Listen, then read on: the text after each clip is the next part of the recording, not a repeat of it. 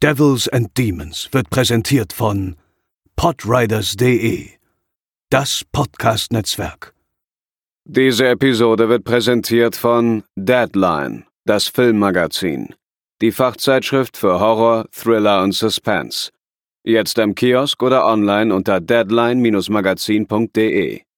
Moin Moin und herzlich willkommen zur 280. Episode von Devils and Demons, der Horrorfilm-Podcast. Schön, dass ihr wieder dabei seid. Bei mir sind heute Theresa. Hallo. Pascal. Hallo. Und ich bin der Chris.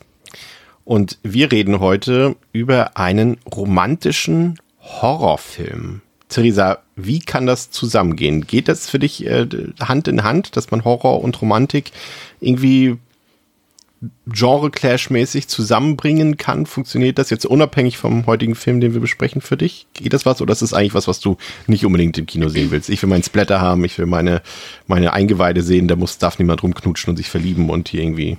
Wie siehst du naja, das? Naja, man kann ja auch beides haben. Also ich habe ähm, hab ja das Skript vorher logischerweise gelesen und mir so meine Gedanken gemacht, was es da vielleicht an guten Filmen auch irgendwie gab und ja, mein Filmhighlight des letzten Jahres war ja Bones and All und das ist ja eigentlich auch schon ein gutes Beispiel dafür, wie irgendwie Horror und Romantik gut miteinander verwoben sind.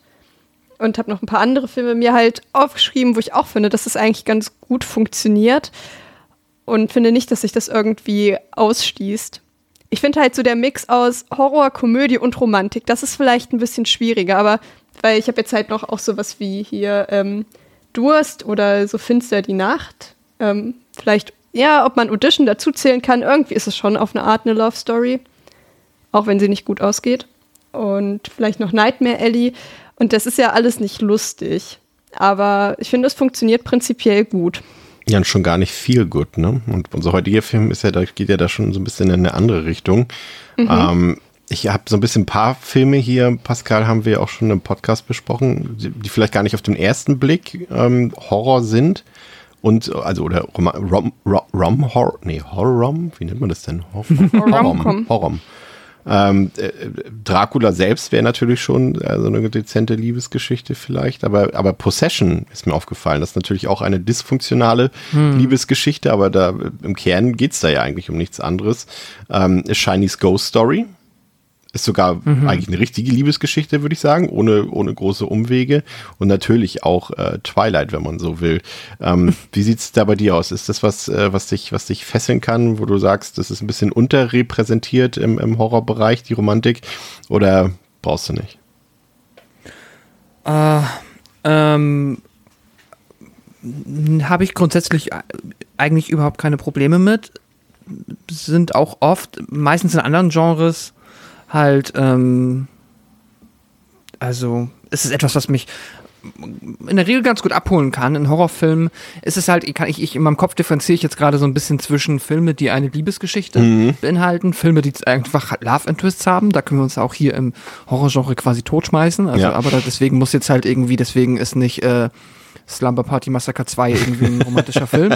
Aber auch trotzdem, auch da haben sich Menschen lieb. So, also da, das daran mangelt es ja nicht aber halt so wirklich Filme, die dann auch ähm, innerhalb ihrer Geschichte und eine Liebesgeschichte mit so zum, ja, zu einem Kern eben jener Geschichte machen oder halt auch ähm, das dann irgendwie dort in Richtung entweder einer, ja, dramatischen oder Happy End-mäßigen Endung dann irgendwie, also darauf irgendwie hinauslaufen, fallen mir jetzt auch neben den von euch genannten nicht so viele ein ich weiß noch halt, keine Ahnung.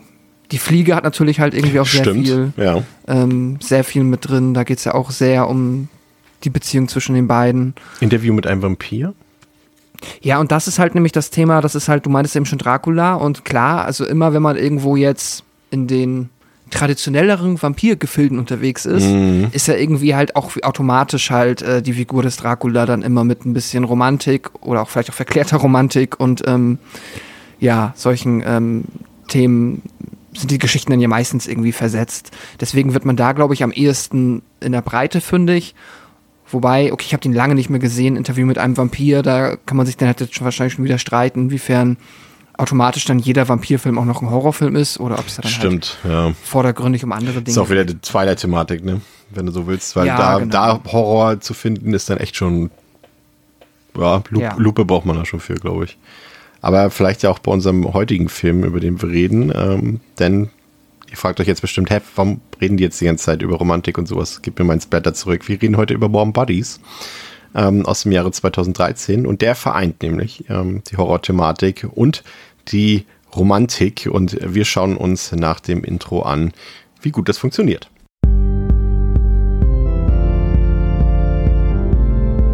They're coming to get you, Barbara. For you. Ja, bevor wir in unsere heutige Filmbesprechung gehen, äh, noch ein paar VerbraucherInnen-Hinweise. Zum einen ähm, seid ihr herzlich eingeladen, uns auf unserem tollen Discord-Server zu joinen. Den Link dazu findet ihr in den Show Notes auf dem Discord-Server. Das ist, müsst ihr euch vorstellen, für die nicht mehr ganz so jungen unter uns. Äh, Das ist wie so ein Forum früher, da kann man chatten drin, da kann man schreiben drin, wir tauschen uns da aus über Filme, über Serien, über Dinge aus dem Alltag. Äh, Ihr könnt uns Feedback zu unseren Episoden dalassen. Guckt da einfach mal rein, wir haben da eine ganze Menge Spaß. Ähm, ist vielleicht was für euch, wenn ihr euch einfach mit Gleichgesinnten austauschen wollt. Und außerdem ähm, empfehlen wir mal einen Blick auf unsere Steady-Seite zu werfen, denn dort könnt ihr uns zum einen unterstützen, aber zum anderen auch ein paar Benefits bekommen. Ihr könnt ähm, Early Access schon für einen ganz geringen Taler zu unseren Folgen bekommen. Ihr bekommt ähm, in, im, im Wochen, ein paar Wochen Abstand bekommt ihr den Sendeplan und erfahrt schon vor allen anderen, was wir so in den nächsten Wochen besprechen. Und wenn ihr ein bisschen mehr spendieren wollt, uns spendieren wollt, dann äh, bekommt ihr sogar auch noch mehr Zusatzcontent. Ihr könnt zum Beispiel mit uns Watch-Partys auf dem Discord-Server machen. Wir gucken zum Beispiel äh, jeden Monat gemeinsam Horrorfilme und äh, quatschen dabei. Wenn ihr da Bock habt, das mit uns ähm, gemeinsam zu machen, könnt ihr da reingucken. Theresa hat jetzt ganz frisch ähm, gestartet ihre äh, Alt F4 äh, Shorties äh, quasi, in denen sie dann auch mal ein bisschen kürzer und in aller Knackigkeit über Horrorspiele ähm, reden wird. Ähm, da ist die erste Folge zu Alan Wake ähm, in dieser Woche rausgekommen. Also schaut da unbedingt mal rein, wenn ihr Bock habt auf mehr Devils and Demons. Und jetzt kommen wir zu unserem heutigen Film. Ich äh, frage kurz in die Runde. Ähm, Pascal, kanntest du Warm Bodies vorher schon oder hast du den jetzt zum ersten Mal gesehen im Zuge der Vorbereitung? So halb. Das ist tatsächlich einer der wenigen Filme, die ich halt ja ewig auf der auf dem Schirm hatte und ich habe ihn schon einmal angefangen, vor lass mich nicht lügen, drei oder vier Jahren. Und ich bin dann aber irgendwann, habe ich so nach der ersten Viertelstunde Bist du nicht mit warm gemerkt, nee, ja genau, bin ich nicht warm geworden, hatte nämlich damals, glaube ich, eine sehr ja, falsche Erwartungshaltung. Und dann dachte ich so ein bisschen, hm, ist jetzt, glaube ich, gerade, also nicht, dass der mich irgendwie komplett abgeturnt hätte und ich gesagt habe, oh Gott, weg damit, sondern mehr so dieses, ah, okay, ich habe jetzt irgendwie gerade ein anderes äh, Filmgefühl, das ich äh, bedienen möchte. Da passt der jetzt dann anscheinend doch nicht so zu. Deswegen habe ich ihn jetzt zum ersten Mal in voller Länge gesehen. Quasi falscher Film, falsche Zeit sozusagen, ne? so ein bisschen. Ja, genau.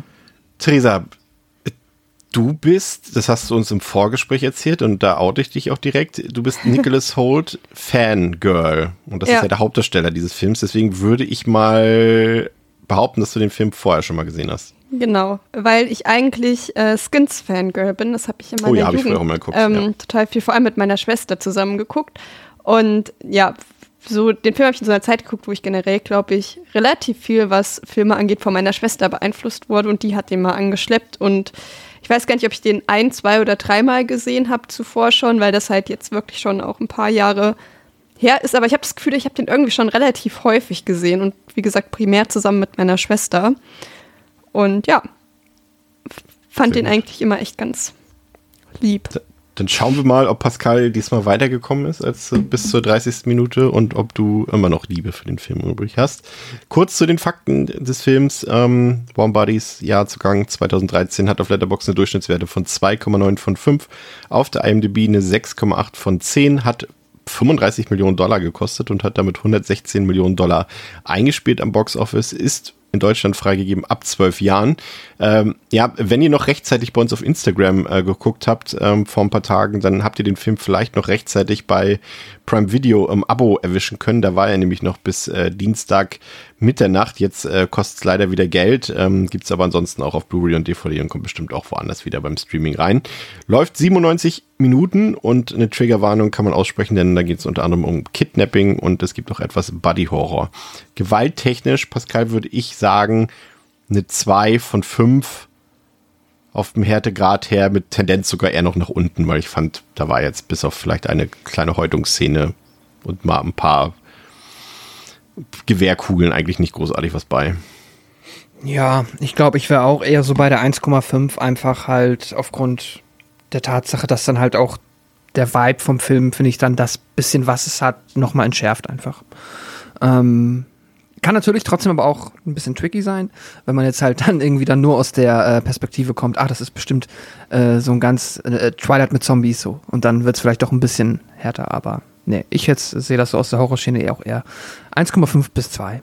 Was würdest du sagen, Theresa? Ja, ich gehe eigentlich komplett mit dem, was Pascal gesagt hat, auch mit der Begründung. Also ob ich das jetzt irgendwie einem Achtjährigen zeigen würde, weiß ich jetzt nicht. Aber ja, die 12er Freigabe passt da, glaube ich, schon echt ganz gut. Vielleicht 14 eigentlich, ja. Naja.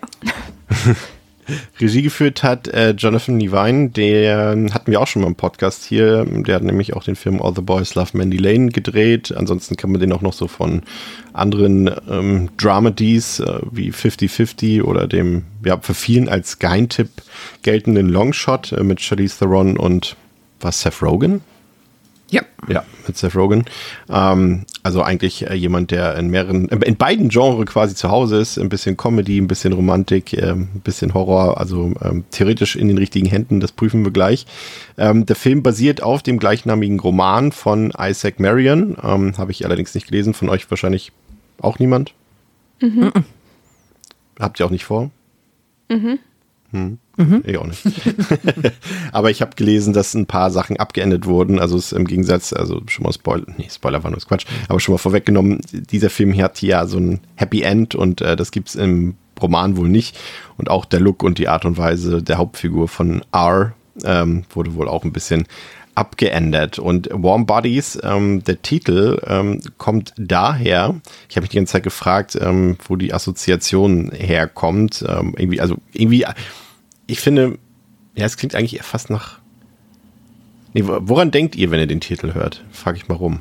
Also ich habe die Begründung rausgesucht, äh, warum der Film so heißt. Aber habt ihr eine Ahnung? Ähm, wenn ich jetzt schon weiß, dass es irgendwie um Zombies geht oder wenn ich das noch gar nicht wüsste? Nee, das darfst du schon wissen. Okay, hm, dann weiß ich nicht. Ich glaube, wenn ich es noch gar nicht wüsste, würde ich am ehesten denken, dass es um gerade frisch tote Leute geht, die gerade noch so warm sind und noch nicht ausgekühlt. Mhm. Aber ansonsten, ja. ja. Zombies ja, in your genau. workforce, aka warm bodies, are a major threat to your career potential. A warm body is simply someone that is occupying a position in your team that is un unable to consistently meet performance expectations. Das ist quasi so was in einer Art wie ein Mitläufer auf Arbeit, würde ich mal sagen. Ne? Einfach jemand, der eine Position besetzt und quasi anderen, anderen diese Position wegnimmt dadurch sozusagen. Ah, okay. Und ähm, daher kommt der Begriff irgendwie. Mal gucken, ob wir das irgendwie wiederentdecken können im Film, in seiner Message. Pascal, grob zusammengefasst, worum geht es in dem Film? In einer postapokalyptischen Welt haben es der Zombie R und seine Clique auf die letzten noch existierenden Menschen abgesehen. Die Erinnerungen, die sie in sich aufnehmen, wenn sie die menschlichen Gehirne verspeisen, werden zu ihren eigenen und erinnern sie an das, was sie auch einmal waren. Menschen. Eines Tages kommt es zu einer folgenschweren Begegnung mit einer Gruppe menschlicher Teenager. Als R sich das Gehirn von einem der Gruppe einverleibt, wird er überwältigt von Liebesgefühlen zu Julie, der Ex-Freundin des Getöteten, die auch zu den Teenagern gehört. R entführt Julie unentdeckt zu seinem Unterschlupf, einem ausrangierten Flugzeug auf dem nahegelegenen Airport. In den kommenden Tagen bemerkt Julie, dass mehr in R steckt als nur ein gefühlskalter Zombie. Und R entwickelt selbst immer menschlichere Züge. Arr. Arr. Ja, äh, du hast es gesagt, auf der Erde ist schon vor längerer Zeit eine Zombie-Apokalypse ausgebrochen und R ist einer der Unglücklichen, die sich in einen Untoten verwandelt haben. Und Tag ein und Tag aus schlürft er über beziehungsweise durch das Gelände eines früheren Flughafens. Und lebende Menschen kommen hier ja kaum vorbei, weshalb sich auch die Nahrungssuche natürlich als ziemlich schwierig erweist. Und auch das soziale Leben kommt im Zombie-Zustand sehr kurz, aber immerhin kann sich R noch mit seinem Kumpel M verständigen, wenn auch nur mit Grundslauten und ein paar Wortsilben. Ansonsten hat er es sich in einem Flugzeug dort auf dem, wie, wie sagt man nicht Landefeld, wie heißt das? Auf dem Flug, nee, Flugfeld nicht, Land, wie heißt denn das? Hm, Landebahn. Landebahn. Ja, auf der Landebahn äh, gemütlich gemacht und ähm, hört einfach ab und zu Musik und chillt um sein Leben. Zombies können, wenn sie das Gehirn ihrer Opfer fressen, deren Gefühle und Erinnerungen durchleben und fühlen sich dadurch wieder lebendig. Doch mit der Zeit entwickeln sich die Zombies zu sogenannten Bonies. Gefährlicher, schneller und gefräßiger. Eines Tages kommt eine Gruppe von Überlebenden am Flughafen vorbei, um Medikamente zu suchen. Die Gruppe gehört zu einer schwer bewachten Siedlung in der Nähe. Doch statt Medikamenten finden die Menschen, unter ihnen Julie, die Anführer, äh, die Tochter des Anführers, nur die blutrünstigen Zombies vor. Auch R ist dabei und verliebt sich instant auf den ersten Blick in Julie, kann dies aber natürlich nicht kommunizieren. Stattdessen tötet er Julies Freund Perry und frisst dessen Gehirn und bekommt dadurch Zugang zu dessen Gedankenwelt. Anschließend beschützt er Julie, die von alledem nichts mitbekommen hat, vor den anderen Zombies und bringt sie in seinen Unterschlupf, also in das Flugzeug. Zu Ars Überra Überraschung, das ist nämlich das Problem bei dem, bei dem Buchstaben R, zu Ars Überraschung bekommt er durch die menschliche Zuneigung und den Kontakt zu Julie wieder neue Lebensimpulse. Sein Herz schlägt wieder langsam, seine Reize verstärken sich und immer mehr Worte fallen ihm ein. So verbringen A und Julie ein paar gemeinsame Tage und entdecken dadurch beide ihre Lebensfreude wieder. Ja, Theresa, du hast es schon gesagt. Nicholas Holt, ne, einer deiner Lieblingsschauspieler scheinbar. Wir kennen ihn. Ähm, aktuell läuft er in Renfield durch die Gegend, aber war auch in The Menu zuletzt zu sehen. Hat in den letzten X-Men-Film mitgespielt, mit Max Fury Road natürlich auch äh, ganz prominent dabei gewesen und wird auch bald in Robert Eggers Nosferatu-Adaption zu sehen sein. An seiner Seite ist Theresa Palmer, bei der ich ja finde, dass sie leider mal viel zu selten im Kino zu sehen ist. Also gerade äh, Horror kann sie eigentlich ganz gut, wie sie in Lights Out zum Beispiel gezeigt hat oder in der Serie mhm. Dis äh, Discovery of Witches. Ähm, aber ja, unter gecastet, würde ich mal sagen. Dann haben wir Schauspiellegende John Malkovich dabei, der ja ja heutzutage eher ein Schatten seiner selbst ist. Ich habe zum Beispiel gerade erst diesen Film gesehen, den er von der Produktionsfirma von Veronika Ferris mitproduziert mhm. wurde. Das war dieser, wie heißt der nochmal? Wo, der, wo so ganz viel Werbung von auch in der Stadt. Ja, ja, wo sie den in Deutschland als, als großen Hollywood-Blockbuster verkauft haben, obwohl das ist in, in kidnappt Hollywood. oder so? Ja, ja. Warte mal, wie, ich guck mal kurz, wie hieß der denn? Warte. Ähm, John Malkovich. Ist das vielleicht Shattered? Ja, Shattered. Ja, genau. Shattered, nicht Kidnapped. Und da spielt ja auch die Tochter mit von Veronika Ferris, die Lily Cook, und den habe ich mir angeguckt. Und Erstmal, der Film war tatsächlich nicht ganz so schlimm, wie ich dachte, aber er war trotzdem schlimm. Aber was John Malkovich da teilweise mittlerweile, also wirklich auf Autopilot irgendwas da abfeuert, das ist schon nicht mehr schön zu sehen. Da frage ich mich auch immer, warum machen die Leute das noch? Haben sie einfach Bock zu Schauspielern, aber gibt es da denn keine besseren Pro Projekte? Ähm, oder äh, weiß ich nicht, es gibt ja auch ein paar Schauspieler, bei, bei Nicolas Cage ist es klar, der mag es A zu Schauspielern und B hat er halt auch sehr viel Geld verloren in seinem Leben und, und braucht dann vielleicht immer noch ein bisschen was, aber manchmal frage ich mich echt schon gerade bei so Legenden, wozu, aber mm. naja.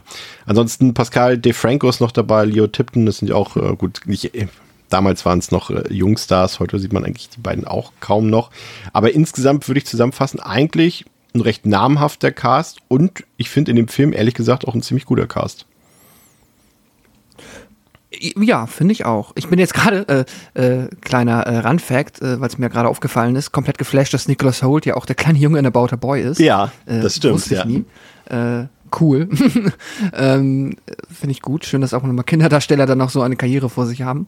Äh, davon abgesehen, ja, ich finde es auch ähm, per se, ja, definitiv überzeugender Cast, ohne dass jetzt irgendwie den, das Konzept des Films überschattet oder dass man jetzt irgendwie da, finde ich, zu krasse Erwartungshaltung dann direkt hat. Und ich finde das, ja, also steht dem Film ganz gut. Dave Franco ist halt natürlich irgendwo immer, ist halt ein Parade-Duschbag, so irgendwie sind ja. auch die Rollen meistens die Art so. Also deswegen, da kann man sich immerhin nicht beschweren, dass er zumindest jetzt in den meisten Filmen irgendwie außerhalb seiner Klasse schauspielert. Und auch hier ist er jetzt ja nicht unbedingt ein Antagonist, aber jetzt auch nicht jemand, also der Figur, liegt das, der wir zujubeln sollen. Liegt es manchmal, und damit das, das ist jetzt kein, kein äh, Beauty-Shaming oder sowas, aber es gibt ja nun mal Gesichter, die man eher mit, mit nee, wie sagt man, mit schlechten Charaktereigenschaften assoziiert und manche, die einfach immer, wo du weißt, die sind nett. Hm. So, und liegt es vielleicht bei Dave Franco daran, dass er einfach so ein, oh, das klingt jetzt so, so ein Vielleicht- hat?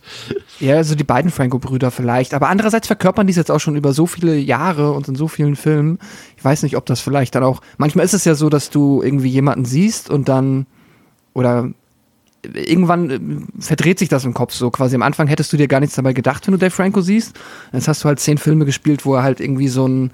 Entweder Aufreißer oder was weiß ich für eine Figur spielt und irgendwann äh, Wahrscheinlich könnte er es einfach, ne? einfach Weil da. das ist wieder dieses Kevin James-Syndrom. Man, äh, natürlich dachten wir bei Becky alle, hä, wie soll das funktionieren? Kevin James kann doch kein Nazi Mhm. spielen oder sowas. Und dann spielt er es halt einfach ganz normal.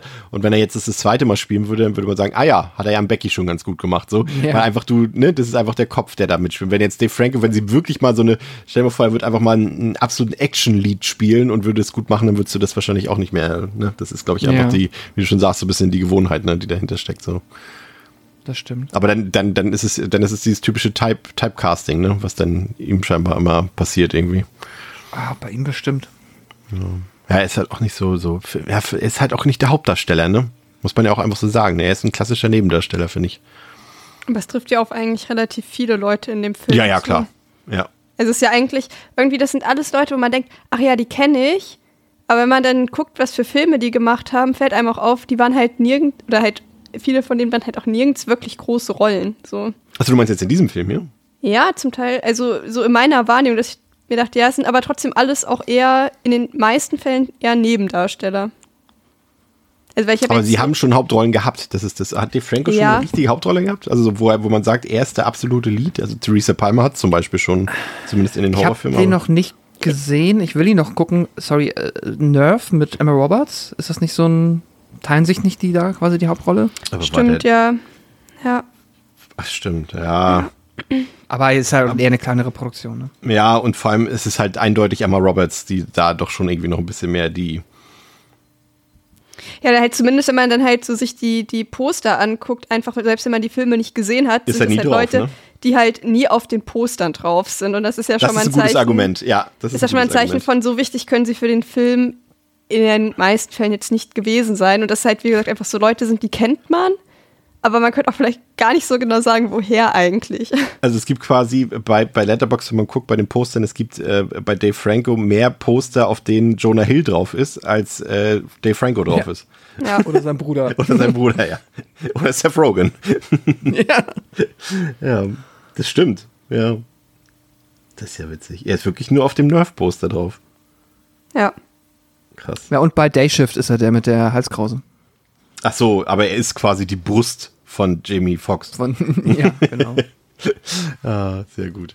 Ja, aber Theresa, ansonsten, äh, wie fandst du die schauspielerischen Leistungen? Hat das für dich funktioniert? Nicholas Holt als, als äh, Zombie und Theresa Palmer als Love Interest? Ja, das hat für mich schon gut funktioniert. Also, ähm, ich finde gerade, er macht es gut, weil er irgendwie halt so diesen, ja, schon ein bisschen weirdo ganz gut verkörpern kann, aber halt in einem Rahmen, wo man sich halt trotzdem auch noch vorstellen kann, dass er eigentlich irgendwie ein attraktiver Typ ist, der eigentlich gar nicht so weird ist, wie er da dann wirkt. So, ich finde, bei dem funktioniert so dieser Spagat ganz gut. Das ist halt, dass er das halt beides irgendwie gut verkörpern kann. Und Das wäre direkt meine nächste Frage, die ich dann gleich mal dir schon mal mitgebe. Ist seine Darstellung fast schon zu sexy?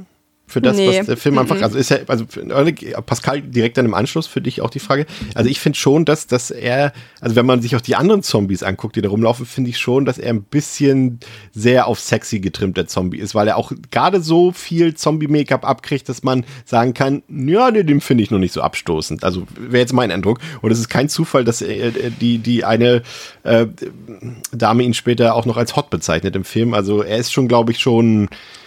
Ich sag Ja, mal so, aber sie M hätten sie nicht als Hauptfigur dort besetzt. ja, sie bezeichnet ihn aber als hot zu einem ähm, Zeitpunkt, wo er ja schon viel lebendiger auch einfach ist.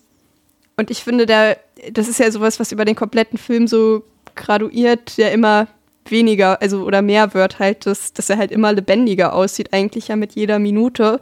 Und ich finde so ganz am Anfang des Films, er sagt ja auch so, ja, ist jetzt nichts gegen Arbeit, so, ja, ich sehe aus, so wie ich aussehe, war ich wahrscheinlich arbeitslos, so. Und er hat ja, Ja, auch das bezog auf so, seine Klamotten. ja, aber ich glaube auch so von dem ganzen, also wie er da halt auch irgendwie alles rumschluppt und so und ich, ich habe nicht das Gefühl, dass er zu sexy ist am Anfang. Und ich finde halt auch dadurch, dass er eben nicht dieses ähm, ja, klassische Schönlingsgesicht einfach hat, finde ich, das passiert bei ihm auch nicht so schnell. Also er ist schon ein attraktiver Mann, aber er ist jetzt halt nicht, er ist jetzt halt eben kein äh, Dave Franco, der halt so dieses Basic Highschool-Schönlingsgesicht hat. Das ist er halt einfach nicht. Und deswegen finde ich schon, dass sie ihn da gut besetzt haben, weil er eben so dieses, er ist ein interessanter, attraktiver Typ, aber halt auch nicht so dieser klassische attraktiver Typ, wenn ihr wisst, was ich meine. Finde ich, find ich mhm. super spannend, weil ich es tatsächlich komplett anders empfinde. Also ich finde tatsächlich, Nicholas Holt ist ein Schönling. Und DeFranco hat eben eher so dieses Highschool-Bully-Gesicht. Ähm, das ist der, der dich ärgert, aber das ist jetzt nicht unbedingt der Schönste in, der Highschool oder in, auf dem College oder wo auch immer. Und ich, ja, okay, ich bin mal gespannt, was Pascal sagt.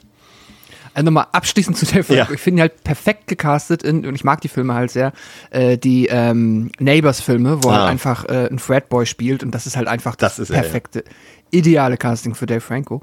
Ähm, würde ihm jetzt aber auch seine Attraktivität nicht absprechen wollen. Ähm, und Nicholas Holt, ich finde, äh, äh, es ist natürlich auch am Ende, wie man in die Szene setzt, ne? Und jetzt, äh, wenn man sich jetzt hier nochmal bei Letterbox gibt es immer noch diesen Banner, wenn er dann nachher am Ende dann ähm, mit äh, Theresa Palmer dann da in, in dem, was ist das, äh, wie sagt man, ein Fuck, ein Becken? Ja, nee, Pool? Äh, ja, ja, ein Pool. Genau, wenn er da halt im Wasser steht und dann ist es schon ähm, pretty hot. Aber davon ab, davor würde ich auch sagen, ist es jetzt nicht, also passt es, finde ich, vom Casting ziemlich gut in die Rolle eines halt normalen, netten, ja, jungen Mannes einfach. Also Walking ähm, Dead hätten sie ihn mit in die Gruppe aufgenommen, so menschlich sah er aus. ich kenne halt noch Walking Dead kenne ich wiederum nicht. Aber grundsätzlich kann ich sagen, aber das ist jetzt auch weniger irgendwie noch eine Kritik tatsächlich an seiner Figur, auch jetzt wenn, wenn du so in Kombination mit M merkst schon ein bisschen, finde ich, dass sich bei den Zombies, die halt dann auch irgendwo ein bisschen präsenter auf dem Bildschirm vorkommen und dann halt auch nicht kurz davor sind, halt dann zu den ich nenne sie mal die Zombie-Zombies zu werden, ja. also dann die bösen, bösen Zombies, dass sie sich da meiner Meinung nach ein bisschen zurückgehalten haben, um es halt, ähm, um, glaube ich, da einfach die Schere nicht so weit zu öffnen. Das ist halt auch, also das äh, ergibt aber auch irgendwo Sinn, so. Ich meine, ne, bei den oder bei den extremeren Zombie-Varianten, die man sich vorstellen kann, die man auch dann per Make-up hinbekommt, würde man sich wundern, warum dann halt äh, unsere Julie da halt dann nicht direkt äh, ja, oder halt jede andere Figur, die menschlich ist, dann halt nicht in Ekel sich äh, übergibt oder überhaupt das halt noch so grob tolerieren kann, in der Nähe zu sein, wenn keine unmittelbare Gefahr ausgeht. Deswegen ist das, glaube ich, ganz geschickt gewählt. Ich bekomme das dann, ist natürlich auch viel Schauspiel, dass man dann halt ein Zombie ist. Ähm, ja, also im, im Grunde genommen, äh, insgesamt hat es mir, hat's für mich gepasst. Ähm, und ich finde zwar, die halten sich dann da ein bisschen zurück, was die Zombifizierung angeht, aber halt sinnvoll und noch nicht so, dass ich es überhaupt nicht glauben würde. Der Film hat ja noch einen interessanten Kniff. Er ist ja quasi aus der, ja, aus der Erzählperspektive eines Zombies erzählt, nämlich aus der Perspektive von R, der ja auch ähm, über weite Teile quasi mit einer Off-Stimme aus seiner Gedankenwelt äh, quasi berichtet, äh, was ich prinzipiell erstmal schon mal sehr witzig fand von der Idee her, weil hatte man A so noch nicht und äh, B, ja, kann man sich das, äh, habe ich auch nie drüber nachgedacht, wie die Gefühlswelt dann wäre eines Zombies, wenn sie denn Gefühle erleben können, jetzt in dieser fiktiven Ebene, dass es erstmal keine Zombies gibt. Ähm, aber das fand ich prinzipiell erstmal gut, aber das heißt ja nicht, dass es im Film gut umgesetzt ist. Wie fandst du das, Theresa? Ich fand das tatsächlich an manchen Ecken wirklich auch sehr lustig. Also es gibt dann auch so eine Stelle, da ziehen sie halt ähm, ja in einer großen Gruppe los zum Krankenhaus auch, weil sie ja hoffen, dass da irgendwelche Leute sind.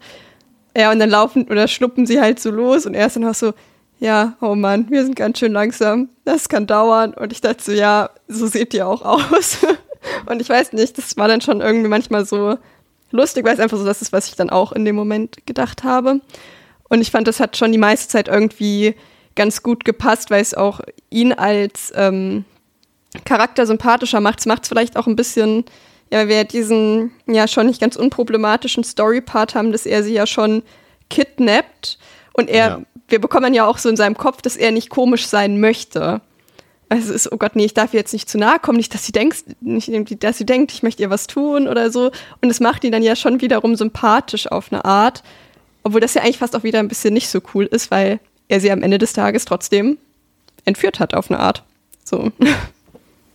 Pascal, erstmal kurz, äh, bevor wir auf äh, Theresas äh, letzte Worte zu sprechen kommen, äh, wie hat das für dich funktioniert mit der Perspektive aus der Sicht von R?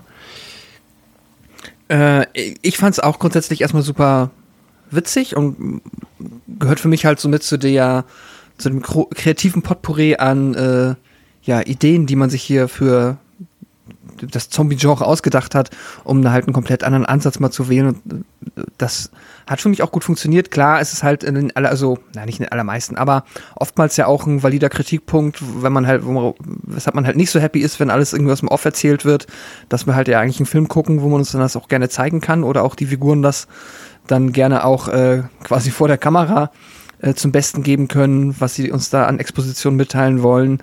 Aber hier ist es halt einfach, das geht ja auch gar nicht anders, deswegen ergibt es halt Sinn und es passt dann auch. So, das ja. ist, finde ich, einer der Filme, wo man halt, wo ich halt nicht eine Sekunde das irgendwie kritisieren würde, dass uns dann halt die Hauptfigur in dem Moment halt die Geschichte aus dem Off erzählt, weil klar, so, der hält Zombies kann er jetzt nicht und äh, deswegen passt das und ja, war gerade am Anfang doch tatsächlich auch für mich sehr erheiternd, dass man da so die ersten 15 Minuten halt erklärt, wie es sich halt so als Zombie an einem Flughafen lebt einfach. Ähm, die Thematik, die Theresa aufgeworfen hat, war ja so ein bisschen dieses Kidnapping for Love, was ja vielleicht mal in den 90ern oder 80ern oder äh, das Beste aus den 80er, 90ern vor. Ähm, klang wie im Radio gerade, wie eine Ansage. ähm, aber heutzutage wissen wir natürlich, dass das natürlich schwierig ist und vor allem auch sehr misogyn, also frauenfeindlich ist, äh, wenn man eine Geschichte so aufzieht, weil ja, es soll natürlich irgendwie romantisch wirken oder so. Ich weiß nicht, ob der Film sich dem bewusst ist, was er dort eigentlich macht, aber im Prinzip ist es schon eher schwierig, Pascal, ne? Also was, was R macht jetzt, aber ich gehe schon, also für mich wird so im Film präsentiert, als war ihnen das jetzt nicht bewusst, dass sie dort was eigentlich Schwieriges zeigen. Ja, also nochmal kleiner Disclaimer, weil ich weiß aber auch nicht, vielleicht könnt ihr mich korrigieren, vielleicht auch nicht, ähm, wie wichtig das ist, dass man dann halt nochmal das Ausgangs, Ausgangs, also die Romeo und Julia Metapher ist ja, ja offensichtlich, auch für Menschen wie mich, die dann tatsächlich die Geschichte niemals gelesen haben, aber ist ja so in der Popkultur verankert, dass man es natürlich versteht. Ähm, ist ja nun auch alles andere als subtil. Ich weiß nicht, ob das irgendwie eine konsequente Umsetzung der Geschichte ist, dass Nö. man dann das mit, okay. Also, also äh, zumindest nicht in, in, diesem Punkt irgendwie. Also, ja, da, das meine ich halt. Ja. Okay. Ähm, und davon abgesehen, ja, ich finde, das ist es ist äh, definitiv halt irgendwie, ähm, es macht dir nicht sympathisch und es ist halt ähm, ziemlich beschissener Move. Und das Einzige, was es dann in Anführungszeichen noch interessant machen kann, ist dann vielleicht so zu argumentieren oder darüber nachzudenken, ja, aber er ist ja auch ein Zombie.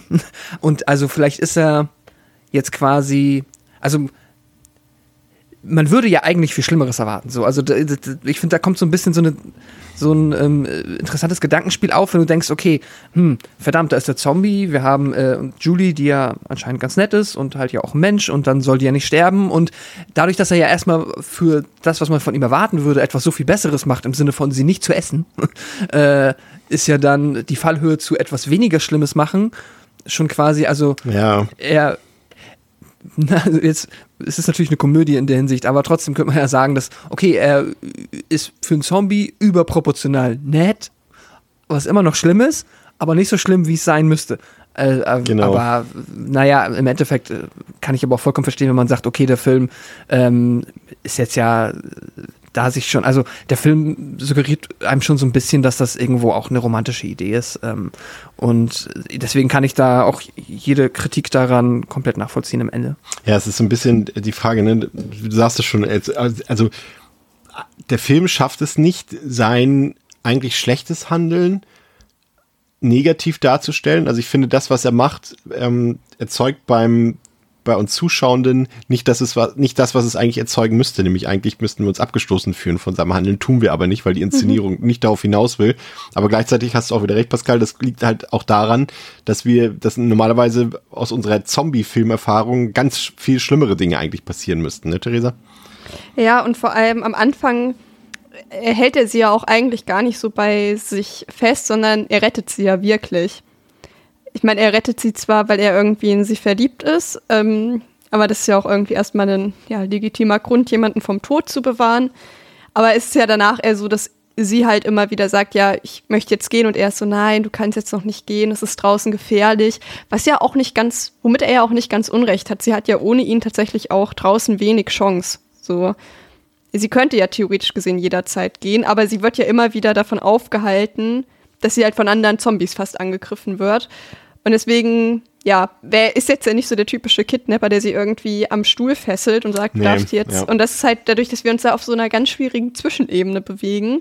Und wir ja auch eben wissen, dass, weil wir ja seine Gedankenwelt kennen, dass er ihr eigentlich nichts Böses möchte. Aber wie realistisch das jetzt am Ende des Tages ist, dass sie sich dann in ihn verliebt, so, ne? Oder vielleicht auch, weil das hier alles so hinter diesem Deckmantel ist, dass er sie halt eigentlich beschützen möchte. Aber er möchte sie ja nur beschützen, eigentlich, damit sie bei ihm bleibt. So, das ist ja so dieser. Also, äh, genau, er, ist ja, er, hat, er hackt jetzt aber auch nicht von Anfang an quasi einen konkreten Plan aus, wie Nee. er es schafft, sie quasi wieder zu ihren Menschen zurückzubekommen, Ja. sondern äh, nimmt, also so ein bisschen Vorwand ist es ja am Ende dann Ja. doch, ne? Ja. Ich glaube, das sagt er auch einmal zwischendurch, ne?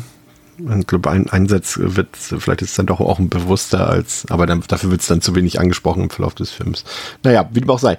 Ähm, wir haben es ja fast, ja, vielleicht ist es die Horror-Rom-Com, also der Film hat ja durchaus eine Humorebene. Äh, Therese, du hast es am Anfang schon erzählt, so allein durch so ein paar One-Liner, die da so drin sind, ähm, auch sehr viel Selbstironie dabei, gerade was R und, und äh, seine Figur angeht.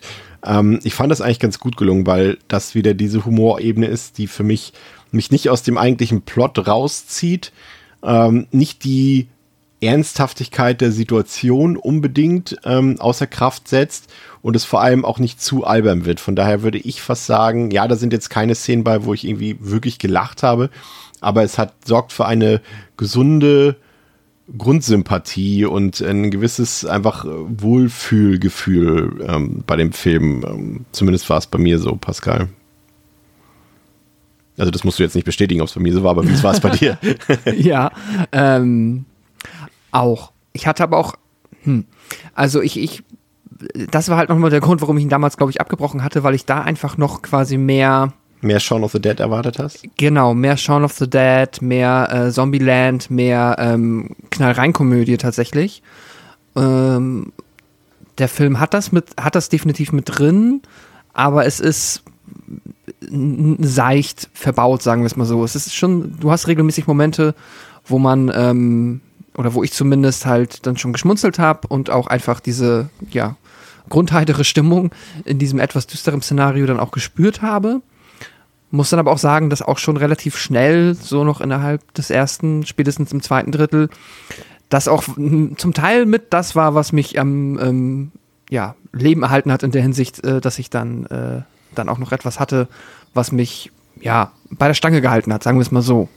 Ähm, deswegen, ich hätte dem Film schon auch, gerade am Anfang, wo es die, die Humorebene noch wichtiger ist, ich hätte es nicht verkehrt gefunden, wenn er da sogar noch ein bisschen weiter reingegangen wäre und noch ein bisschen, noch ein bisschen humoriger unterwegs gewesen wäre. Ich habe mir das doch tatsächlich aufgeschrieben für euch, die Frage, ob der Film äh, irgendwie versucht hat, ein wenig aus Shaun of the Dead zu machen und ich äh, konnte es mir selber nicht so ganz beantworten, weil auf der einen Seite weiß er auch, und das ist ja auch das so ein bisschen, was Shaun of the Dead so ausgezeichnet hat, eben da hast du halt gemerkt, das ist auch so eine, so eine Liebes, ein Liebesbrief an den Zombie-Film oder an den Horrorfilm. Und bei Warm Bodies war ich mir da über äh, viele Strecken des Films nicht so sicher, weil mir da dann doch irgendwie die Details gefehlt haben, aber wenn man dann so ein bisschen genauer hinguckt, zum Beispiel in dem Flugzeug, also in, in, in Ars Wohnung, dort, dort lag zum Beispiel eine Blu-ray von, von äh, Fulcis Voodoo rum. Und das ist dann ja doch schon wieder irgendwie so ein Zeichen dafür, dass das irgendwie, und auch der Regisseur spricht auch dafür, dass das eigentlich jemand ist, der sich mit Horrorfilmen auskennt und so weiter. Aber das war mir dann auch ein bisschen, wie du schon sagst, zu lasch. Und auch der Humor hätte vielleicht sogar ein bisschen, ich will nicht sagen derber sein können, aber deswegen, ich bin mir nicht ganz sicher, ob der Film sich nicht entscheiden konnte, ob er eher Richtung Twilight gehen will oder Richtung Shaun of the Dead. Und ich glaube, das ist so ein bisschen das, was den Film vielleicht, ich will jetzt nicht sagen, dass er ihm das Genick bricht, so schlimm ist es nicht, aber er hätte besser sein können, wenn er sich vielleicht für eine der beiden Ebenen entschieden hätte, aus meiner Sicht, Theresa. Ja, ich habe mich da jetzt halt auch gefragt, ob es da dann vielleicht eine Frage des ähm, Altersratings war. Wenn das halt ein Film war, wo halt irgendwie klar war, okay, der soll halt auf jeden Fall ähm, ja 12er Freigabe beziehungsweise das amerikanische Äquivalent dazu bekommen und halt auf gar keinen Fall irgendwas, was halbwegs für Erwachsene gemacht ist, dass sie dann halt ja auch gar nicht so die Zombie-Tropes unbedingt ausleben konnten, vielleicht in so einem krassen Rahmen.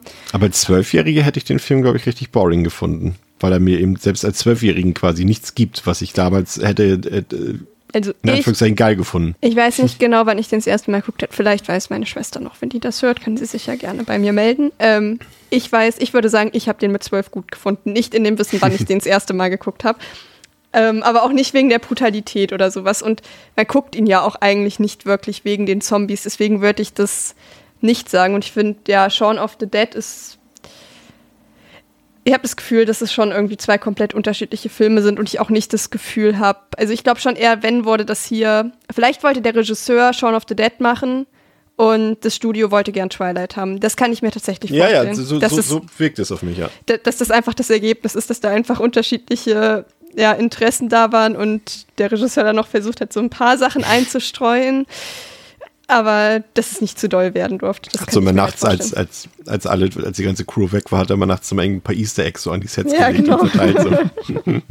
Ja, ja, so, so stelle ich mir das vor. Ja, so, so. Ja, ja, ich, ich glaube, das trifft es ganz gut auf den Punkt. Ähm, Theresa, was aber mir wirklich gut gefallen hat, war die Musikauswahl im Film. Die fand ich wirklich sehr gut. Ich glaube sogar, hätte der Film einen anderen Soundtrack, dann würde er vielleicht von mir sogar noch einen halben Stern weniger bekommen. Ich fand, er hat echt ein paar gute Musikmontagen drin gehabt. Ähm, allein die Szene, als A durch den Flughafen dort schlürft zu, zu John Waits Missing You, aber auch ansonsten so die Springsteen-Szene war auch, auch cool.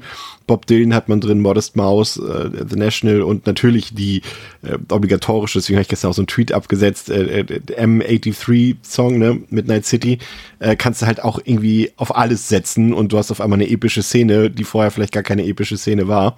Aber ich muss sagen, ähm, Soundtrack war gut. Ich bin ja immer nicht, eigentlich nicht so ein Fan davon, wenn Filme einen Soundtrack haben. Ich bin da doch eher der klassische Score-Liebhaber. Aber bei so einem Film hier hat es eigentlich sehr gut gepasst, finde ich. Ja, ich finde auch, es passt gut, weil die Musik ja häufig dann auf oder zum Teil ja auch bewusst halt auf Platte aufgelegt wird Ja. und der nicht nur so einfach im Hintergrund läuft als Teil des Films, sondern ja auch wirklich als Teil der, der Szene, wie sie in, einem, in, in echt auch wäre.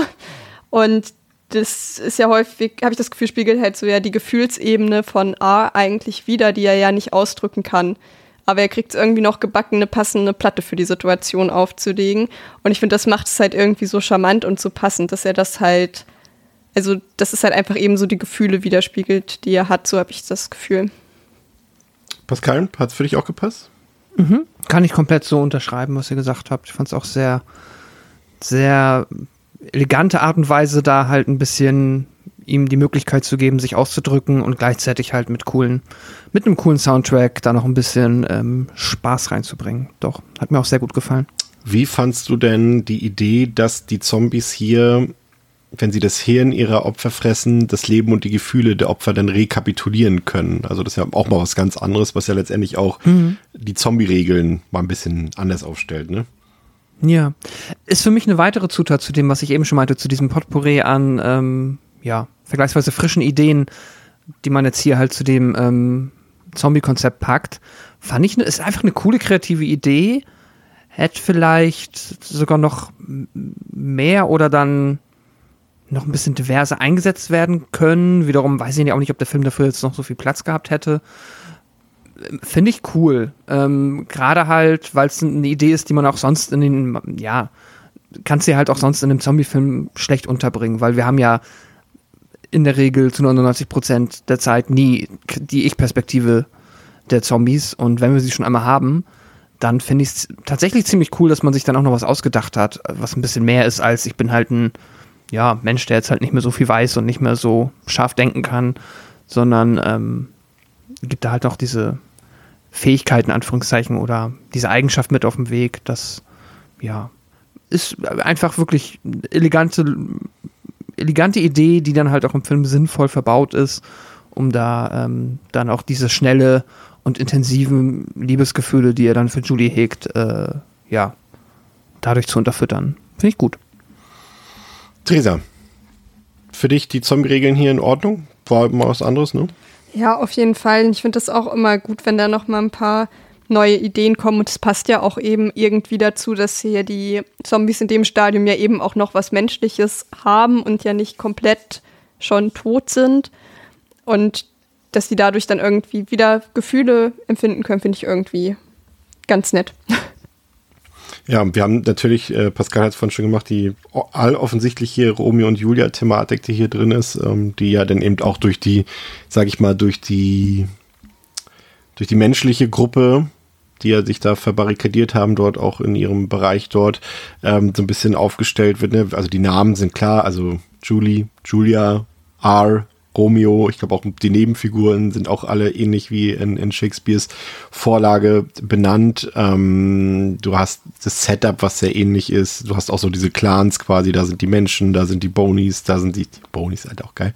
Und da sind die normalen Zombies. Du hast auch diese Liebesgeschichte, die zu einer Tragödie werden könnte, die aber dann eben un-Shakespearesk äh, äh, zu einem Happy End führt. Aber das ist auf jeden Fall klar, dass das hier äh, mit drin steckt.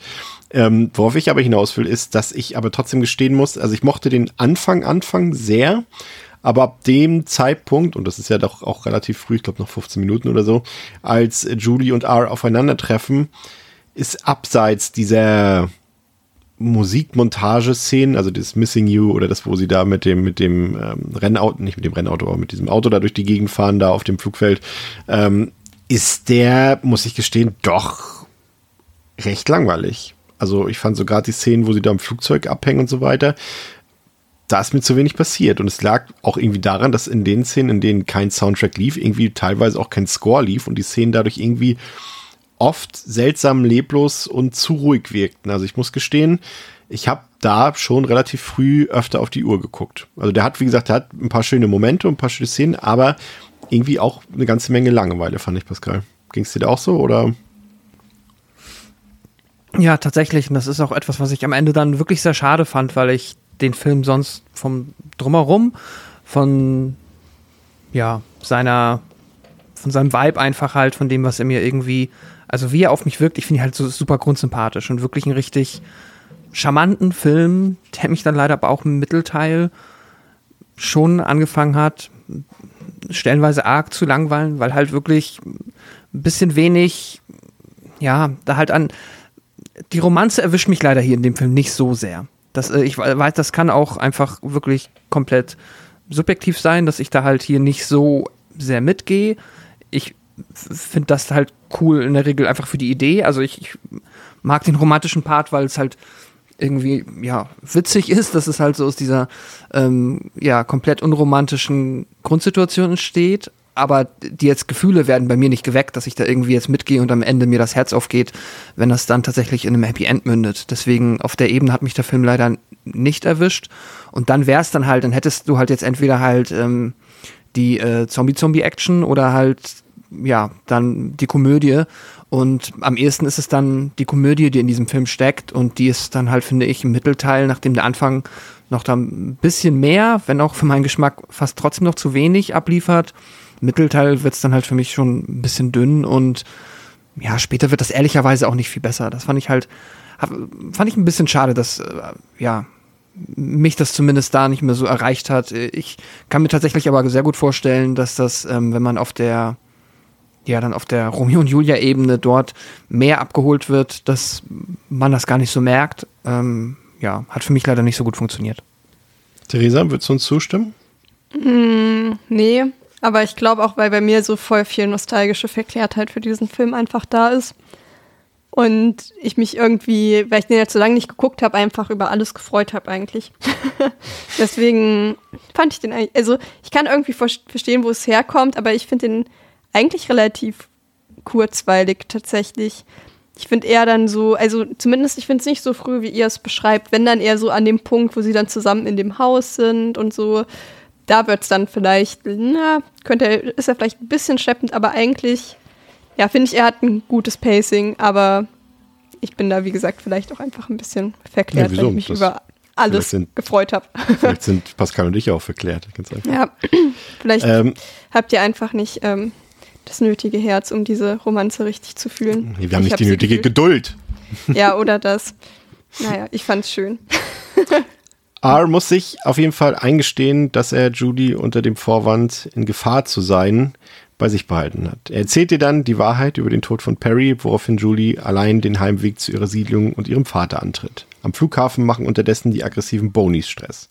Art trifft auf seinen Kumpel M und andere Zombies, die ebenfalls langsam wieder deutlich vitaler wirken. R überredet die anderen, ihn zur Menschensiedlung zu begleiten. Als sie dort ankommen, schleicht sich R allein in die Siedlung und findet Julie und deren Freundin Nora wieder. Weniger begeistert ist Julies Vater Colonel, wie heißt er, Grigio? Ich weiß gar nicht mehr, wie, wie es im Film ausgesprochen wurde. Grigio, nennen wir ihn halt so. Ich glaube ähm, gar nicht. Okay, Oder? aber es ist zumindest sein Rollenname. Nennen wir ihn Vater, sein Vater Colonel. ähm, der ist auf jeden Fall wenig begeistert von Aras Anwesenheit und er droht ihn zu töten, doch dieser kann mit Julie ins Baseballstadion fliehen, in dem auch die anderen Zombies warten, die jedoch gerade von einer Horde Bonies überlaufen werden. In allerletzter Sekunde gelingt den beiden die Flucht durch einen Sprung in einen Pool. R rettet, oh hey, das ist ganz schlimm, wenn du Doppel-R hast, eins Englisch, eins nicht. R rettet Julie dabei das Leben. Die beiden küssen sich, wobei sich R weiter Richtung Mensch zurückverwandelt. Doch Julies Vater glaubt dem Frieden nicht und schießt auf R, aus dessen Wunde dann plötzlich rotes Blut fließt. Das genügt als Beweis. Gemeinsam bekämpfen die Menschen und Zombies die Bonies. Im Laufe der Zeit werden die Zombies wieder in die Gesellschaft eingegliedert und resozialisieren sich. R und Julie leben glücklich und gemeinsam bis ans Ende ihrer Tage. Pascal, wir können, kommen nicht drum rum, ähm, wir müssen über die CGI-Bonis reden. Die waren irgendwie nicht so mein Fall. Ich fand, die waren nicht gut animiert und haben mich mit Schrecken an die hässlichen Viecher aus I Am Legend erinnert. Und ah. zum anderen ähm, fand ich sie ehrlich gesagt für die Dramaturgie des Films ehrlich gesagt auch ziemlich unnötig, weil der Film irgendwie so wenig Horror ist, dass man auch diesen leichten Horror-Touch dann hätte ganz weglassen können in Form dieser Bonies, weil dafür wird mir das zu wenig ausgespielt. Die sind quasi nur existent, um letztendlich einen Showdown zu haben am Ende. Mhm. Ich habe da so ein bisschen auch mit mir gehadert, wie ich zu den Bonis stehe. Ich finde, der hat noch mal so, also auch wieder, wenn wir jetzt so über Zombie-Ideen sprechen und gerade jetzt in dem Kontext, dass dann ja hier Zombies anscheinend wieder, wenn sie rechtzeitig abgeholt werden, nenne ich es mal, dann wieder auf einen Pfad nach oben zum, zur Menschlichkeit zurückfinden können, ist es natürlich schon konsequent, dass man trotzdem halt auch eine Möglichkeit hat, diesen Weg halt verpasst zu haben. Aber das halt so fürs Konzept ganz cool. Wird aber, finde ich, von dem einen Gag mit dem Häuten am Anfang halt mal abgesehen und dann halt den, ja, dem Showdown und ich meine noch irgendwie einen anderen Moment, wo sie dann, glaube ich, auch nochmal von ein paar Bonis übers Flugfeld gejagt werden, kann ich mich aber auch gerade irren, halt wird es tatsächlich recht wenig eingesetzt. Ist auch, glaube ich, einfach für die dann nicht so viel Platz im Film und aber auch nicht so, dass sie mich jetzt aktiv gestört haben, wobei ich dir recht gebe, dass die auch jetzt tatsächlich nicht so cool aussehen. Ähm, ja, ich mir fällt also mir fällt halt selber nicht wirklich ein, wie die jetzt noch, außer man hätte ihnen halt noch mal eine Spur größer aufgezogen, sinnvoll im Film hätten unterkommen können. Außer dass ja, Außer dass du jetzt halt, wenn du später drüber nachdenkst, kannst du es dann halt irgendwie, dann denkst du, okay, cool, dann haben wir jetzt, können wir die Zombies holen, aber wir müssen uns beeilen, wir können uns keine Zeit lassen, ähm, sonst äh, werden sie böse. Und äh, dafür schließt das bei mir so ein bisschen dann die, die Klammer, die halt dann dieses komplette Konzept mir irgendwie, ähm, ja, am Anfang aufgemacht hat und dann passt es für mich. Ja. Aber so richtig, äh, also dass die jetzt wirklich sich darum kümmern, dass man hier dann auch nochmal auf seine konventionellen Zombie-Horrorkosten kommt, das sehe ich auch nicht. Theresa, der Film will uns ja auch ein bisschen was erzählen ne? über die Gesellschaft. Ähm, gibt ja auch zwischendurch mal so ein paar kleine Metapher, die da schon auftauchen. Ich glaube, Ara sagt ja irgendwie, früher war alles besser, als man die Gesellschaft, also in seinen Gedanken von, von anderen noch irgendwie zu schätzen wusste. Und dann siehst du halt äh, so ja. ein Flashback, wie die Leute die ganze Zeit mit ihren Handys äh, spielen oder äh, nicht miteinander reden. Aber generell will, was Pascal eben schon gesagt hat, ne, dass die, die Zombies wieder menschlicher werden, das ist ja eigentlich ein sehr schöner Turn und damit irgendwie auch so ein bisschen dieses Anti-Walking Dead-Ding oder generell dieses Anti-Zombie-Film-Ding, weil das ja immer eigentlich sehr pessimistisch ist und es gibt eigentlich keine Erlösung, keine positive, es wird nicht wieder gut, es bleibt hoffnungslos. Das ist ja eigentlich das, was uns Zombie-Filme in, in der Regel vermitteln. Aber Warm Buddies vermittelt uns ja eher das Gegenteil, dass die Heilung geschehen kann durch Liebe, durch Freundschaft, durch Hoffnung. Und das ist ja schon ein Take, den man so eher selten in Horrorfilmen sieht. Wie fandst du das? Ja, auf jeden Fall. Ich fand das sehr schön. Also finde ich eine schöne Message eben, aber auch weil es wieder so was komplett Neues ist. Ich meine, in einem konventionellen Horrorfilm, der darauf ausgelegt ist, dass möglichst viele Leute irgendwie mö also möglichst blutig umkommen, ist es natürlich, hat das keinen Platz. So, dass die Leute dann doch nicht blutig umkommen. Aber wenn man schon hier jetzt die Möglichkeit hat, sowas zu machen, finde ich das schon eigentlich sehr schön. Wo wir dann ja trotzdem auch die Bonies haben, bei denen halt alles verloren ist. So, also scheint schon auch Menschen zu geben, die sind einfach das vorbei, die, die können keine warmen, keine warmen, ja, keine warme Seele mehr bekommen. Weil warme Körper passt ja eigentlich nicht, also warme Seele. Und ja, ich finde das schön. Pascal, gehst du mit? Message gefallen? Also, auch wenn sie jetzt vielleicht nicht besonders subtil ist, aber mal was anderes. Mhm. Ja, nee, absolut. Äh, das passt halt für mich komplett. Also dieses, ja, ja. Also auch das, also dieses komplette Ideenkonstrukt, wo dann halt eben auch am Ende dann diese Message bei rumkommt, finde ich super. Ja, gehe ich auch mit. Ich fand, das war schön, das hat gepasst. Es hat auch irgendwie, ich fand auch gut, dass es, dass der Film sich darauf verständigt hat, am Ende ein Happy End zu zeigen, weil eben das dann komplett mal das ganze Spektrum umgedreht hat. Das ist eben wirklich, mm. es gibt Heilung, es kann alles wieder gut werden.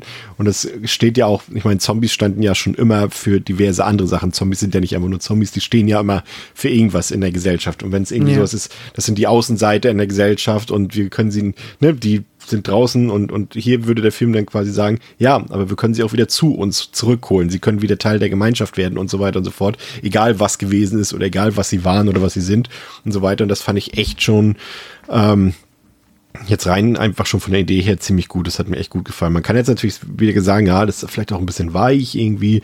Ist ja doch irgendwie Zombie Twilight, aber das fand ich ähm, überhaupt nicht. Ich fand, das war irgendwie, es hat so diesen Feel-Good-Charakter einfach nochmal verstärkt. Wie gesagt, ich hatte auch schon gesagt, so diese Szenen, wenn da mit Night City läuft und so weiter. Das hat einfach auch ein, eine positive energetische Ausstrahlung und, und das ähm, hat mir auch gut gefallen. Auch so, wie sie so mit kleinen Schritten, ich weiß nicht, ich, ich muss, muss gestehen, mir ist es erst aufgefallen, als ich es gelesen habe, aber als die Zombies noch richtige Zombies waren, blinzeln die nie. Erst als sie hm. langsam wieder menschlich werden, fangen sie an zu blinzeln. Ich habe gelesen, äh, Nicholas Holt hatte da echt Probleme bei, verständlicherweise, weil er natürlich auch viele lange Szenen hatte und äh, dementsprechend dort aber nicht blinzeln durfte. Das war wohl sehr schmerzhaft teilweise. Aber so, so, so kleine Details und das muss ich sagen, das äh, hat mir, hat mir gut gefallen. Wie gesagt, das Einzige, was mhm. mich dann eben Pascal schon gestört hat, war dann irgendwie, dass man das dann halt unbedingt noch mit diesem Hollywood-esken Action-Finale hat würzen müssen. Was mhm. irgendwie, für mich hätte das funktioniert, wenn man das alles komplett ohne Action am Ende erzählt hätte, weil ich das in dem Moment gar nicht mehr vom Film verlangt hätte, weil man sich ja eh schon damit abgefunden hat, dass es kein Actionfilm und kein richtiger Horrorfilm ist. Deswegen, also, das ist so ein bisschen so das, was mich noch so ein bisschen, ja, ich will nicht sagen, dass es unnötig ist, auch Quatsch irgendwie, aber ich hätte es nicht gebraucht, aber es ist natürlich irgendwie Geschmackssache. Zumal es auch irgendwie auch generell so spät losgeht. Also die hätten das dann irgendwie ein bisschen mehr vielleicht noch die Geschichte mit Ara und Julie auf anderen Ebene vertiefen können, weil sie auch, ich glaube, mhm. erst nach 52 Minuten bricht sie ja auch zurück auf. Das ist ja, sind zwei Drittel des Films quasi schon fast vorbei gewesen. Also da irgendwie so die, die Dynamik war da irgendwie nicht so ganz rund. Aber ich fand es trotzdem schön, dass er sich dann dafür entschieden hat. Ja, ist mir irgendwas aufgefallen? Muss ich gestehen. Ich bin ja schon mit meinem Latein am Ende. ich weiß nicht, wie es euch geht. Ähm, also so neben der, also meine eine Kritikquelle ist ja, dass ich, weil mich halt dann die Romanze eigentlich ja zu, ja, doof für mich, nicht so abgeholt hat. Ähm, daneben hätte ich halt noch einen Kritikpunkt, das ist einfach, ich finde, der Film ist ein bisschen jetzt dann halt ans Audiovisuelle von der Farbe, also der ist gut geschossen, meiner Meinung nach. Das ist alles vollkommen in Ordnung, aber dann halt doch arg entsättigt und grau, ne? bisschen genau. grau in grau und ein bisschen arg trist, wo man jetzt erstmal sagt, ja, yeah, das ist aber ein Zombie-Film und das verstehe ich auch und der macht auch dann teilweise später, hast du dann mal so ein paar schöne Farbkontraste, wo es dann irgendwie dann auch, finde ich schon auf der narrativen Ebene wieder ganz clever gelöst ist, dass du dann auf einmal halt, ne, wir leben in einer tristen Welt und dann haben wir das Positive, wenn sie dann da beide im Pool stehen. Das ist schon cool. Aber dann hätte trotzdem hat also kurz Unterbrechung, gebe ich dir komplett recht. Ich finde, das hätten sie ganz simpel einfach straighter durchziehen müssen. Der Film hätte einfach im Verlauf des Films ganz unauffällig immer mhm. farbkräftiger werden müssen Umso dichter sie quasi der, der Lösung des Problems kommen, desto f- hätte das, hätte das intensiver sein können. Das wäre schon, dann hätte es total Sinn ergeben, aber ich sehe das genau wie du, ja. Ich finde das auch ein bisschen. Sie machen es ja quasi mit dem Gesicht von R. Ja, genau, und das hätten sie einfach also aufs komplette dann- machen sollen. Genau, wenn er auch dann noch sein Makeover bekommen hat und am Ende richtig Farbe im Gesicht hat und später ja sowieso. Und am Ende ist dann ja auch ein bisschen, also quasi im ähm, Epilog sind Ja. ja. auch wieder ein bisschen mehr Farben drin.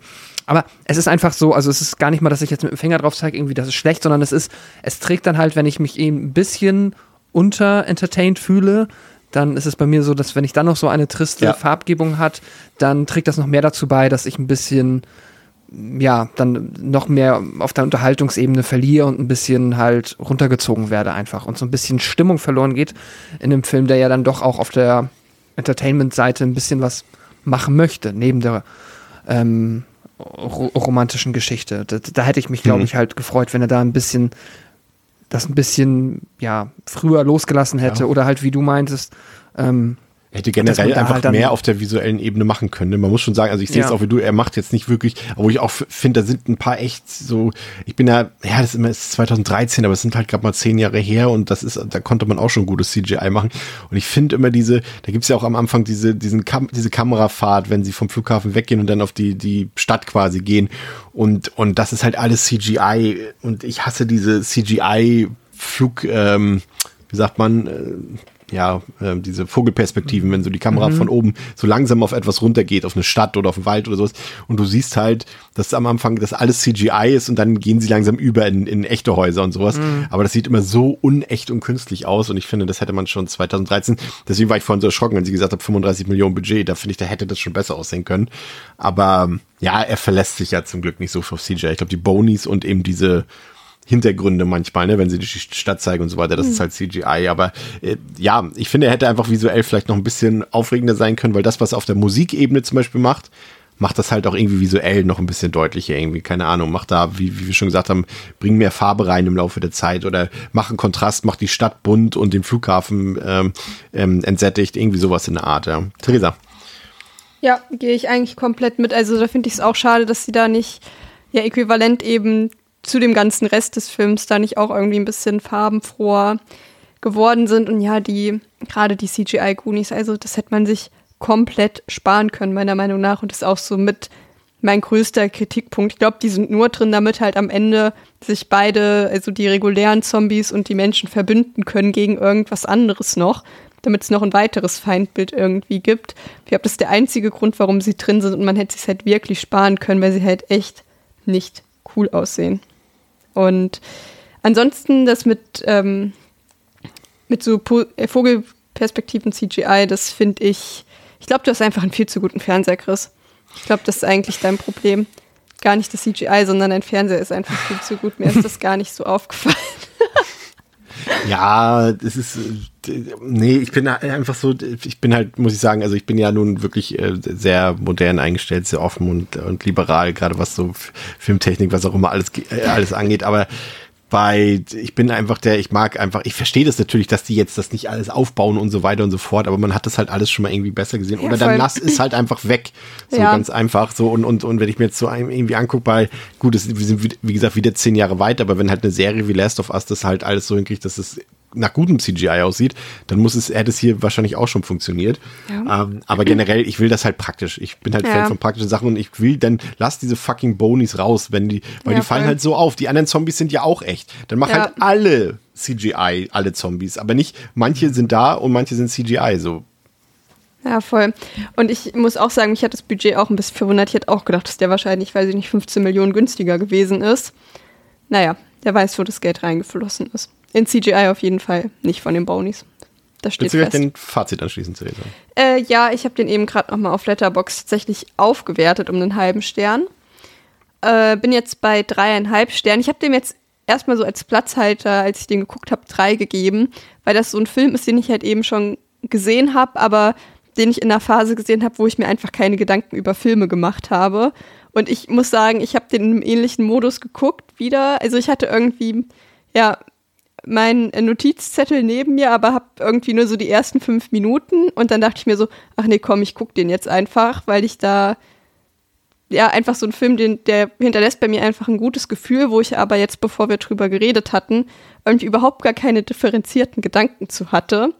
Und muss jetzt doch sagen, dass er mir eigentlich, ja, ziemlich gut gefällt. Es ist auf keinen Fall irgendwas in die Richtung von einem äh, perfekten Film von ja, einer viereinhalb oder fünf ist der schon auch irgendwie noch mal weit entfernt. Aber prinzipiell, auch wenn der Grundaufhänger mit der mit der Entführung da ein bisschen unglücklich ist, ist es irgendwie trotzdem ein Film gut viel Film gut oh, viel gut Film. Das haben sie irgendwie geschafft, mir das schön schmackhaft trotzdem zu machen, dass ich mich nicht so doll drüber aufgeregt habe eigentlich oder erst ein bisschen mehr drüber nachdenken musste, bis mir überhaupt aufgefallen ist, dass das nicht so cool ist. Und ich glaube, ich ist so ein Film, den gucke ich, würde ich einfach auch immer wieder gerne gucken. Wenn irgendjemand zu mir sagt, lass Warm Buddies gucken, wäre ich auf jeden Fall immer wieder dabei und würde ich, glaube ich, fast niemals Nein zu sagen, weil es so ein netter Mix ist aus, der ist nicht zu albern, er ist aber auch nicht zu schwer und er hat so, ist genau das richtige Maß an Cheesiness, das ich in so einem Film brauche, irgendwie. Mit diesem bisschen überzogenen Ende und alles Friede, Freude, Eierkuchen. Das finde ich schon alles sehr, sehr schön. Aber trotzdem sind halt eben diese Goonies unnötig. Eventuell hat er Pacing-Probleme, wenn man manchen Leuten hier glauben mag, was ich mir tatsächlich vorstellen Boah, Das war jetzt hier, aber das war so eine andere Ansage gerade hier. So, so ja, einer muss den Job machen. Nee, aber ich kann es mir tatsächlich vorstellen, äh, wenn ich den jetzt nochmal direkt gucken würde, dass ich das auch denken würde. Ich möchte das nicht abstreiten.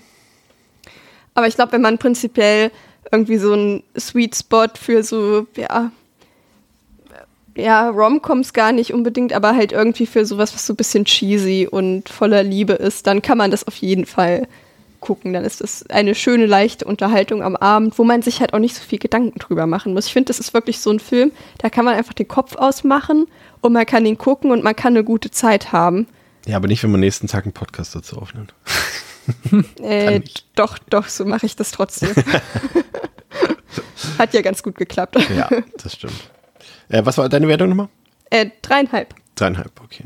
Ja. Ich finde auch, ich sage es jetzt einfach mal, es ist eine nette Romanadaption, ohne den Roman zu kennen, aber äh, mir hat vor allem gefallen, dass er eben, ähm, ja, also so eine Mischung, er hat so ein paar Hollywood-Tropes abgelegt, so was wir so normalerweise mit Zombie-Filmen assoziieren, hat aber scheinbar auch vieles aus dem Roman zugunsten typischer Hollywood-Tropes abgeändert, aber ich fand den trotzdem eigentlich grundauf sympathisch und auch, auch über weite Strecken echt gelungen. Ich fand den Humor eigentlich gut, dass der eben nie albern wurde. Ich fand die, ähm, das kann man jetzt vielleicht ein bisschen zu kurz noch bei uns, ähm, ähm, die Chemie zwischen Nicholas Holt und Theresa Palmer war auf jeden Fall vorhanden. Also natürlich irgendwie, ihr Freund wurde irgendwie gerade zu Tode gebissen, zwei Stunden vorher und dann entwickelt sie auch Gefühle für ihn. Das ist schon echt ein bisschen schnell so, aber ist halt immer noch ein Film, da haben wir jetzt auch nicht fünf Wochen lang Zeit, wie in der Serie irgendwie das zu erzählen. Ähm, der Soundtrack reißt viele Szenen nochmal deutlich nach oben, ähm, ist ja auch ein legitimes Mittel dafür. Aber ich muss halt, was Theresa eben schon gesagt hat, ich muss halt auch aber dabei bleiben, dass er weiterhin echt so ein paar Schwächen hat. Also da sind ein paar Szenen bei, ein paar Sequenzen, die aus meiner Sicht sehr zäh sind, die ja fast schon langweilig sind. Da sind auch ein paar moralisch fragwürdige Ideen bei. Wir haben es schon gesagt, Täter entführt quasi das Opfer und sie verliebt sich trotzdem in ihn. Auch ein bisschen abgedroschene Romeo und Julia-Elemente, das schwache Action-Finale und ähm, ja, der für einen Zombie-Film dann schon fast eklatante Mangel an Blut und Horror.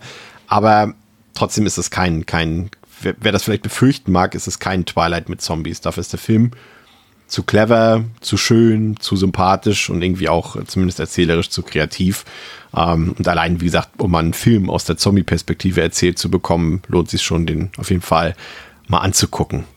Vielleicht, wenn man den irgendwo, wenn er wieder irgendwo gratis zum Stream ist, ob man jetzt Geld dafür ausgeben muss, weiß ich nicht. Aber wenn man den, wenn man mal so zufällig über den stößt, sollte man den sich vielleicht mal angucken. Ich bin bei drei von fünf. Pascal.